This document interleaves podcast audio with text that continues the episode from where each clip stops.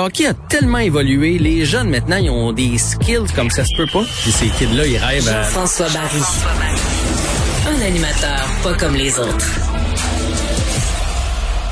Salut Jean-François. Bonsoir, messieurs. C'est assez incroyable euh, ce qu'a obtenu comme entrevue euh, notre collègue du journal en parlant à, à Stephen Waite, l'entraîneur des gardiens congédiés cette semaine par le Canadien.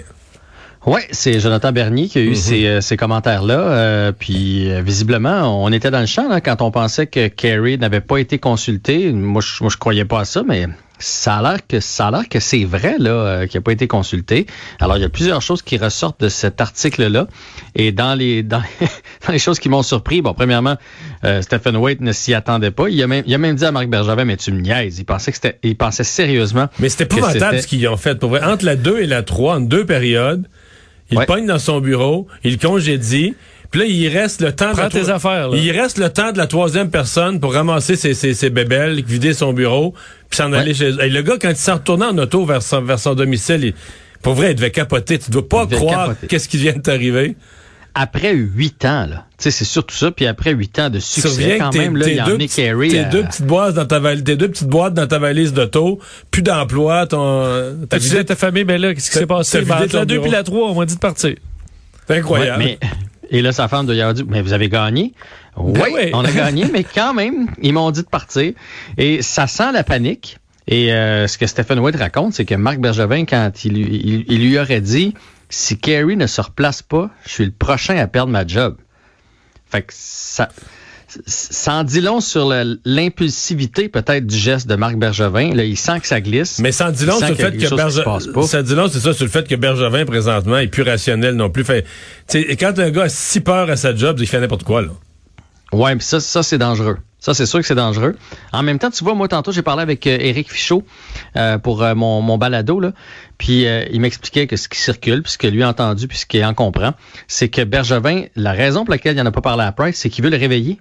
C'est un électrochoc que, que Price est comme trop confortable. Tu sais, il y a une limite entre sa nonche, tu sais, sa- son espèce de sa nonchalance, son calme, tout ça, puis le trop, trop nonchalant, puis limite, je m'en foutisse. Puis probablement que dans les choses qui n'ont pas passé pour Bergevin, c'est la fameuse citation de Kerry qui disait ben, je trouve que j'ai une bonne saison à date. Là. Vous vous souvenez, il a dit ça il y a deux Ouais, semaines, ouais, là, ouais. qu'il trouvait qu'il jouait bien.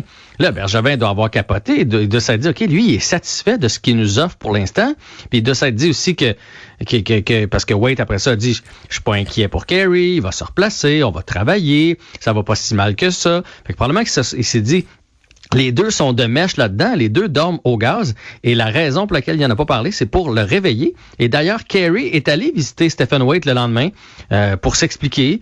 Et il était pas. euh, il dit que Kerry est imperturbable. Fait que ça l'a pas dérangé d'avoir un nouvel entraîneur des gardiens. Il était surtout désolé parce qu'il se rend bien compte que le fait qu'il n'ait pas livré la marchandise vient de coûter la, la job à un ami. Ben, J'imagine qu'après huit ans à travailler tous les jours ensemble, ça devient un ami. Là. Il sait très bien que c'est à cause de lui que Stephen Waite n'a plus d'emploi. Donc, le congédiement entre la 2 et la 3, c'est peut-être pour avoir justement l'effet où tu dis que là, Kerry a fini sa game, puis euh, ben, ton, go- ton, ton, ton entraîneur, il est parti, puis euh, il a fait ses boîtes. Mais j'avoue que ça doit saisir. Ça fesse quand même, même pour quelqu'un, ça, ça fesse un peu, là. Même pour quelqu'un comme Kerry là, qui a pas d'émotion, là, tu te présentes dans le vestiaire, tu fais hey, viens ici. En passant, ton, ton entraîneur des gardiens avec qui tu de chambre depuis huit ans, là, qui ben, il est parti, là, je l'ai congédié. Hein? Mais pourquoi? Ben pour que tu te réveilles, si bol. Mais dans le fond, c'est la façon. Ça a coûté la job d'une personne dire à Carey, t'es pas bon. C'est la façon. Ouais. Comme ils osent pas lui dire ça en pleine face, là, euh, c'est la façon qu'ils ont trouvé de lui signifier. En fait, t'es- pas bon présentement. C'est pas qu'il n'y a plus de talent. Le Non, talent non, va mais toujours être là. t'es pas C'est que là, Tu là. dors. Tu dors au gaz. Puis, euh, tu vois, Fichot, qui connaît bien les gardiens de but, évidemment, là, il a été gardien dans la Ligue nationale, il a dit Kerry s'endort pendant les matchs. Il peut être super bon pendant 10 minutes. Puis là, à un moment donné, est-ce que c'est sa concentration ou ça devient trop facile pour lui? Je ne sais trop. Il dit là, tu vois, là, il fait des mauvaises sorties. Il sort trop loin. Il tente une passe en diagonale dans la zone. Il- le genre d'affaires qu'il faut pas que tu fasses. Et là, oups, il devient moins sharp. Puis tu sais, dans la Ligue nationale, les gars, c'est des snipers. Là. Fait que ça, si t'es le moindrement en retard sur le jeu ou quelque chose, ben bang, il est trop tard. Puis c'est, c'en est foutu. Puis vous irez écouter ça, c'était super intéressant. Il dit que Kerry, depuis quelques années, vit probablement sur sa réputation. Puis, ce Ben qui l'a sauvé, c'est qu'après ces grosses saisons, le Canadien était tellement mauvais que il avait beau donner beaucoup de buts, qu'est-ce qu'on disait? Ben, pas d'équipe en avant de lui.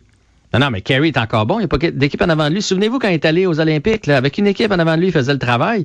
Puis là, il surfe là-dessus depuis un petit bout de temps. Mais là, il est, il est vraiment, Non, là, vraiment ça temps qu'il se surfe plus, replace, là. là. Euh, Parle-nous de Guy Lafleur. Écoute, euh, Guy Lafleur qui a donné des entrevues aujourd'hui, entre autres une à Louis-Jean. En fait, la principale, c'est à, à Louis-Jean. Euh, euh, ça va être diffusé demain.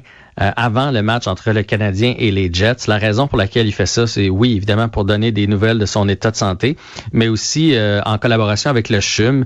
Ils veulent faire une, une campagne de financement, le, le club du 10. Donc, euh, vous les gens vont être invités à donner 10 dollars pendant 10 semaines, donc pour un total de 100 dollars. Il y a différents paliers. Si on donne plus, on a accès à des, euh, des, des Facebook Live avec différents joueurs, comme euh, Raymond Bourque, euh, par exemple. Serge Savard est derrière tout ça. Euh, j'ai vu des extraits de l'entrevue. Euh, en toute franchise, là, moi, ça me fait mal. Euh, Guy Lafleur, on l'aime. Guy Lafleur, c'est une légende. Guy Lafleur, ça, Guy Lafleur peut pas, on dirait, souffrir. Il peut pas être amoindri. Il peut pas avoir le, le souffle court. Tu sais, c'est Guy Lafleur. Il fumait deux paquets de cigarettes puis il allait battre n'importe quelle équipe après. Mais là, Guy Lafleur est en traitement, on le sait, euh, récidive euh, de cancer. J'ai deux extraits pour vous. Pour vous. Une il explique son état de, santé euh, présentement, et la deuxième sur comment il a réagi lorsqu'il a appris qu'il avait une récidive. C'est pas facile.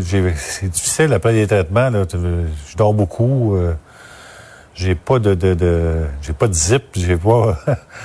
c'est difficile à, à contrôler, mais d'un autre côté, comme l'oncologue me dit, il dit écoute, il dit euh, si t'es fatigué, tu t'endors, mais parce que t'en as besoin. tu sais. Ouais. Aucun Fait que, euh, Lorsqu'on m'a appris que j'avais euh, du côté gauche, euh, le cancer était revenu sur un poumon, euh, ben, je me suis dit, écoute, puis qu'ils vont faire, c'est l'enlever, mais non, au contraire, et, bon, j'étais content qu'ils me l'enlèvent pas.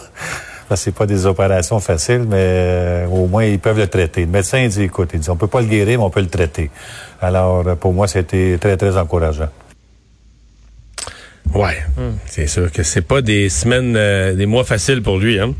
Non, non, puis tu sais, je, je sais qu'il y a plein de gens là, qui vivent ça. Là, c'est, il est pas pire qu'un autre. Puis c'est quand on a le cancer, on tout le monde. là, j'ai des oncles, des tantes qui l'ont eu, ils sont dans cet état-là. C'est difficile les traitements, mais mais on dirait que Guy Lafleur, il- c'est un surhomme. Fait que ça, ça c'est ça. Mais bref, il donne de son temps. euh, euh, il fait des entrevues comme ça, même s'il n'y a pas l'énergie qu'il y a d'habitude pour le CHUM et pour les gens justement qui ont le cancer, parce que lui il se dit que tant qu'il y a de la vie, il y a de l'espoir, que si on était capable, d'ailleurs, il dit ça en entrevue, si on était capable de faire un vaccin en un an contre la COVID, un jour on va arriver à trouver des, des façons de, traiter euh, cette euh, Moses de maladie. Et le Canadien joue contre les Jets demain soir, mais surtout ce soir de la boxe. Oui, euh, Véronique, euh, Véronique Ducard. Je pense que c'est Marielle. Marie-Ève Ducard contre Clarissa Shield. Donc, quatre ceintures à l'enjeu ce soir. Et Canadien Jets demain. Est-ce que tu veux ma prédiction, Mar- Mario? Parce Oui, que je suis oui, deux oui, en deux, là. Hein? Oui, c'est vrai, t'es deux en deux. Alors, euh, Canadien, non seulement j'ai le, le- le pronostic, mais j'ai le pointage. Canadien 3 à 1 demain, victoire. Bonne fin de semaine. Salut!